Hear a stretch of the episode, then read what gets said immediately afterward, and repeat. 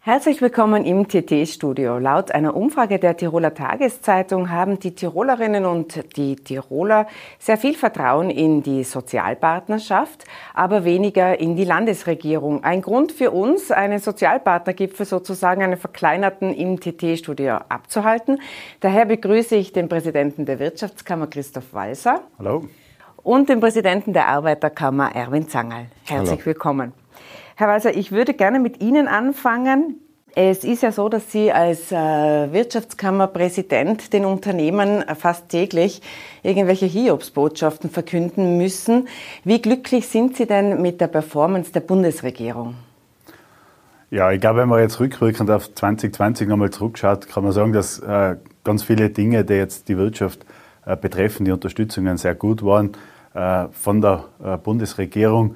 Äh, was eher kritisch zu betrachten ist, und das haben wir auch aufgesagt, sind die immer wieder äh, angekündigten äh, Veränderungen bei Pressekonferenzen, wo man einfach nicht genau gewusst hat danach, was jetzt wirklich passiert, einfach zum Teil inhaltsleer. Und wir haben halt bis zum heutigen Tag keine gescheite Planungssicherheit, wie es weitergeht.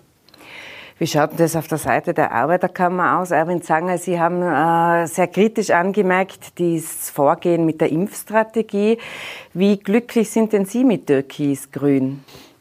Ja, das ist natürlich eine schwierige Frage, aber ähm, ich habe schon eher den Eindruck, dass also wir alle nach einer Strategie suchen, weil die Bundesregierung, so wie es den Anschein hat, eine Strategie hat, die eben einmal so ist und einmal so.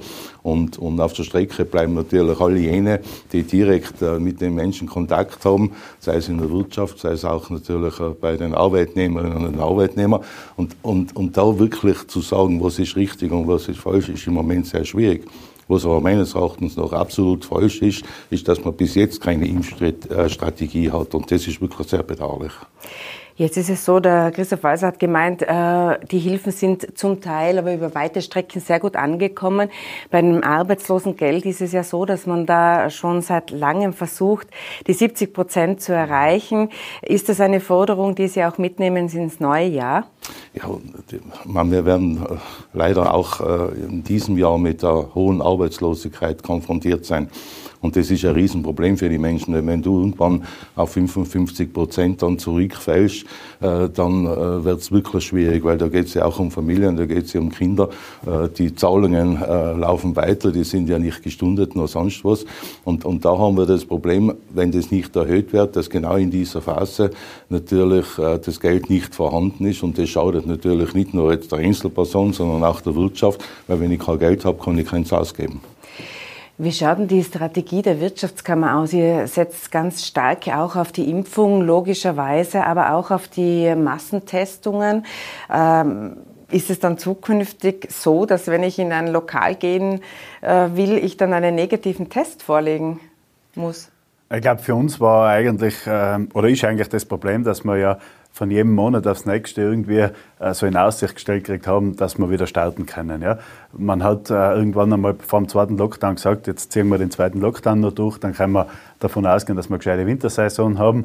Dann war der zweite Lockdown noch nicht vorbei, haben wir schon vom dritten geredet und befinden uns jetzt wieder mitten im dritten Lockdown wie soll ich so eine Planung machen, wie soll ich mit meinen Mitarbeitern umgehen. Die möchten ja irgendwann wieder wissen, wie es weitergeht. Und äh, aus dem Grund haben wir gesagt, wir können schon damit leben, dass man sozusagen einen Zutrittstest äh, äh also nachweist, wenn ich heute wieder in der Gastronomie gehen will, dass ich halt einen negativen Test brauche über eine gewisse Phase, jetzt nicht durchgehend. Äh, das äh, ist sicher eine gewisse Herausforderung für die Betriebe, das auch zu kontrollieren. Aber das ist uns immer noch lieber, als wir, wir haben noch einen Monat zugesperrt. Also mit dem kann man schon leben. Jetzt war es ja so, dass man im Sommer sehr viel Geld ausgegeben hat für die Massentestung äh, von Gastronomie und Hotellerie-Mitarbeitern. Gebracht hat ja diese PR-Massentesterei eigentlich wenig. Jetzt wollen Sie das trotzdem wiederholen. Nein, also ich habe ja das auch immer gesagt, ich verstehe jetzt auch den dritten Lockdown nach wie vor nicht und das kann mir irgendwie auch keiner plausibel erklären, warum wir einen Lockdown jetzt von, vom 24. Dezember bis zum 18. oder sogar bis zum 24. Jänner haben, weil die Infektionszeit liegt bei zehn Tagen und wenn man jetzt einen, einen starken, harten Lockdown gemacht hätte, ich rede auch davon, dass die Skigebiete dann nicht offen gewesen wären, äh, von Weihnachten bis Dreikönig und jetzt am 8. wieder starten könnten, dann waren das auch mehr wie zehn Tage gewesen und dann hätte man wieder normal jetzt in die Wirtschaft starten können.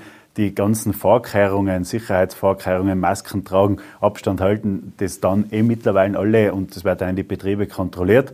Und was für uns immer ausschlaggebend war, ist, dass die Infektionszahlen nachweislich ja in der Gastronomie und auch im Handel total gering waren. Also die größten Ansteckungen sind nach wie vor im privaten Bereich.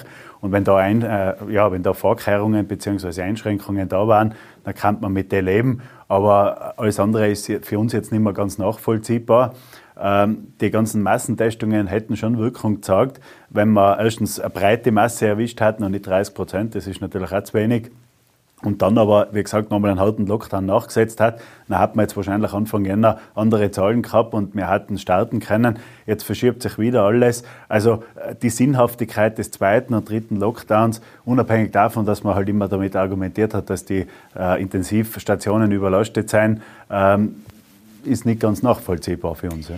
Jetzt ist es so, dass in Südtirol äh, mehr als 60 Prozent sich Massentests äh, unterzogen haben. Gebracht hat das infektiologisch oder äh, epidemiologisch eigentlich nichts. Die Südtiroler stehen gleich da wie Restitalien, das nur so erwähnt.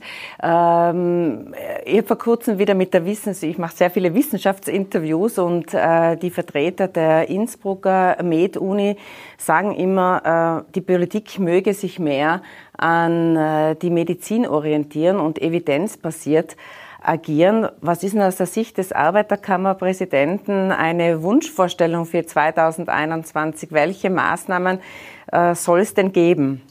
Ja, Wünsche hätte ich viele, logisch. Aber ich glaube, das Wichtigste wäre jetzt, äh, statt dem Freitesten ein Freiimpfen zu veranstalten. Und wenn ich mir vorstelle, wir haben eine Bevölkerung von 9 Millionen und jetzt gegenüberstelle, wie viele Impfdosen zur Verfügung stehen, äh, ist das ja unglaublich. Für sich die Regierung hat es verabsäumt, zusätzlich zu dem, was die EU, die zwei Prozent, was sie uns zugestehen, nämlich zu bestellen. Wir finanzieren an und für sich derzeit äh, nach Auskunft der Wirtschaftskammer, glaube ich, die Woche kostet 1,5 Milliarden Euro im Lockdown. Äh, stattdem hätte man können äh, zusätzlich Impfdosen besorgen und so schnell wie möglich verimpfen. Das heißt, wir bekämpfen die Symptome, aber nicht die Ursache. Und mein Wunsch ist ganz einfacher, so schnell wie möglich in der Fläche impfen. Es gibt viele, viele Menschen, die möchten sich impfen lassen, nur sie bekommen keine. Das ist ein bisschen das Bestellproblem gewesen. Man hat auch nicht gewusst, wann die Zulassung der verschiedenen Impfstoffe kommt. Also äh, man hat es über die eher, Entschuldige, spekulativ ja, über die EU weil, abgewickelt. Weil sie gewartet haben drauf, jetzt äh, bestellen wir halt ein bisschen ja, und, und schieben alles einmal auf die EU ja, und sagen dann, ja, wir, wir bekommen vielleicht was und wann vielleicht und so weiter. Aber wir bestellen nicht selbst, sondern warten darauf, dass der billigste Impfstoff dann zur Verfügung steht. Ja. Äh, das heißt billig, billig, billig, aber auf dem Rücken der Menschen. Äh, ich glaube, beim Impfen sind, sind, sich ja viele einig, ihr zwei, äh, Sie zwei, äh, natürlich äh, sehr wohl, dass man in die Impfung investieren sollte und auch die Impfung das Exit-Szenario bietet. Haben Sie Angst, äh, dass die Bundesregierung mit ihrer derzeitigen Performance es schaffen wird, die Impfkritiker nach oben zu spülen und, und dass sich dann am Ende des Tages wenig impfen lassen? Äh, die Befürchtung besteht natürlich, aber ich bin Optimist. Ich glaube schon, dass wenn wirklich flächendeckend das zur Verfügung steht, so dass ein Mensch beim Hausarzt anrufen kann und fragen, kann ich mich impfen jetzt, ja, äh, dann wird auch äh, die Impfmoral eine bessere werden. Weil nämlich, wenn die Menschen sehen, ja, der ist geimpft, ja, und der ist nicht geimpft und mir macht es aber überhaupt nichts aus, dann ist natürlich die Impfung bedeutend besser, als wir permanent in der Angst zu leben, angesteckt zu werden. Ich möchte vielleicht noch ansprechen, äh, Stichwort Tourismus. Äh, da ist jetzt äh, so, dass manche Touristiker sagen, ehrlicherweise wäre es klüger, eine Strategie auszuarbeiten, nämlich die Wintersaison abzuschreiben. Die Wirtschaftskammer hat es schon einmal skizziert, was für dramatische Auswirkungen das für Tirol hätte. Muss man den Hoteliers und den Tourismus reinen Wein einschenken und sagen, okay, wir machen lieber eine Exit-Strategie und äh, geben zu, diese Saison ist nicht mehr zu retten? Ja, das ist das, was ich eigentlich schon seit Wochen erfordere, dass wir endlich einmal eine klare Ansage kriegen und dass man äh, einfach mit der Realität äh, konform geht. Ich Man, wir haben ursprünglich davon geredet, dass wir nach dem zweiten Lockdown vor Weihnachten die Saison starten können. Realistischerweise, wenn man jetzt in die Nachbarländer schaut, muss man ja sagen, wird es der 31. Jänner nicht der Tag sein, wo dann am 1. Februar die Hotels voll sein. Äh, und wenn die, wenn die Reisewarnungen aus den Nachbarländern nicht weggehen, dann wird auch im Februar nichts los sein bei uns. Also jetzt irgendwann wird man die Betriebe einfach auch betriebswirtschaftlich... Wann ist da für Sie ein Stich? Ja, im Prinzip sind wir eh schon drüber, weil ich glaube, so der 15. Jänner war das Datum gewesen, wo dann noch drei Monate Saison gehabt hattest. Äh, das geht sich jetzt eh schon wieder nicht mehr aus. Also jede Woche, die uns jetzt fehlt, kostet uns in der gesamten Wirtschaft über eine Milliarde Euro. Wir reden ja von einem Nächtigungsrückgang in Tirol. Sollte es mit Ende Jänner losgehen von 70 Prozent, soll es nicht losgehen von 90 Prozent. Und da reden wir in der Summe, was die ganze Tiroler Wirtschaft äh, betrifft, also da ist auch der Handel mit dabei, von 5,3 Milliarden, die uns fallen werden. Und wie soll ich denn als, als Hotelbetrieb eine Planung machen, gerade dass ich Aber das noch ich sage? fragen, das Szenario haben Sie ja schon äh, geschildert, das hat man auch schon sehr, sehr gut darstellen können, wie viele Arbeitsplätze auch verloren gehen. Aber was, wären, was wäre die Alternative, wenn Sie jetzt sagen, okay, schreiben wir die Wintersaison ab, was bräuchte es dann? Ja, es braucht natürlich für den Bereich, der jetzt äh, geschlossen bleibt, äh, Unterstützung. Äh, die Betriebe werden jetzt nicht sechs Monate zulassen können in der Hauptsaison und danach so weiter, dann als wenn nichts wäre. Äh, da ist natürlich die Gefahr der Insolvenzen massiv da. Äh, wir werden auch in den nächsten eineinhalb Jahren damit konfrontiert sein, dass Übergaben von älteren Generationen an neue einfach nicht mehr stattfinden, äh, weil es wirtschaftlich einfach keinen Sinn mehr macht und wir die neuen Generationen da sozusagen wirklich dann äh, in ein Problem stürzen würden. Also mit dem Problem werden wir konfrontiert sein. In Wahrheit muss man jetzt sagen, die Saison ist heuer gegessen. Das ist vorbei, weil ich glaube einfach nicht, dass im, im Februar und im März so viele Gäste aus dem Ausland kommen werden, dass das betriebswirtschaftlich gescheit führen kannst.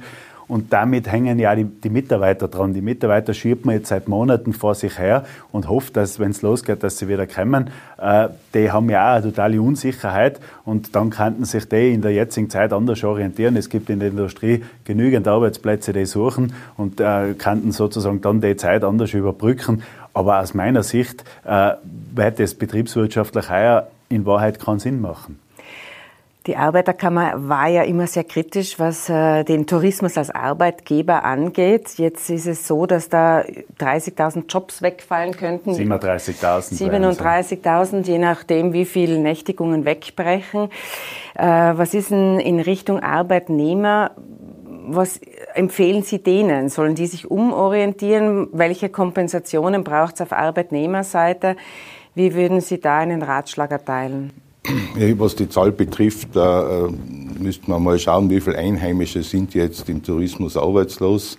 Ähm, ob die jetzt in der Lage sein, äh, sich umzuschulen, äh, wäre Aufgabe natürlich des AMS oder der Einrichtungen, die zur Verfügung stehen. Und so wie Christoph Weiser sagt, wird sich das jetzt nicht morgen ändern. Und es wäre durchweg sinnvoll, jetzt einfach einmal zu sagen, klar, was ist Sache, wann haben wir wieder eine Chance und in der Zwischenzeit versuchen, äh, ordentliche Arbeitsplätze für die, diese betroffenen Menschen zu finden. Und die Kritik am Tourismus, äh, die war immer äh, bezogen auf Einzelfälle, logischerweise. Und äh, manchmal gibt es mehr Einzelfälle, manchmal weniger. Jetzt möchte ich äh, zum Schluss äh, oder im letzten Drittel noch ein bisschen Ihre Rolle in der ÖVP ansprechen. Erwin Zangerl, ÖVP-Politiker, auch der äh, Christoph Walser. Christoph Walser wird immer wieder als Kronprinz äh, gehandelt, als Nachfolger, potenzieller Nachfolger für Günter Platter. Der Erwin Zangerl, der ist auch schon oft gehandelt worden als Nachfolger von Günter Platter. Jetzt haben wir zu Beginn festgestellt, die, der Vertrauensindex in die Tiroler Landesregierung ist gesunken. Das ist auch zum Teil Ischgl geschuldet. Da sind ähm, äh, einige unglückliche Aussagen auch getroffen worden. Ähm, wie schaut denn Ihre Prognose für die Tiroler ÖVP aus? Wird, wird es eine Regierungsumbildung geben? Wird man da einmal handeln müssen oder hätten Sie sich ein Handeln gewünscht?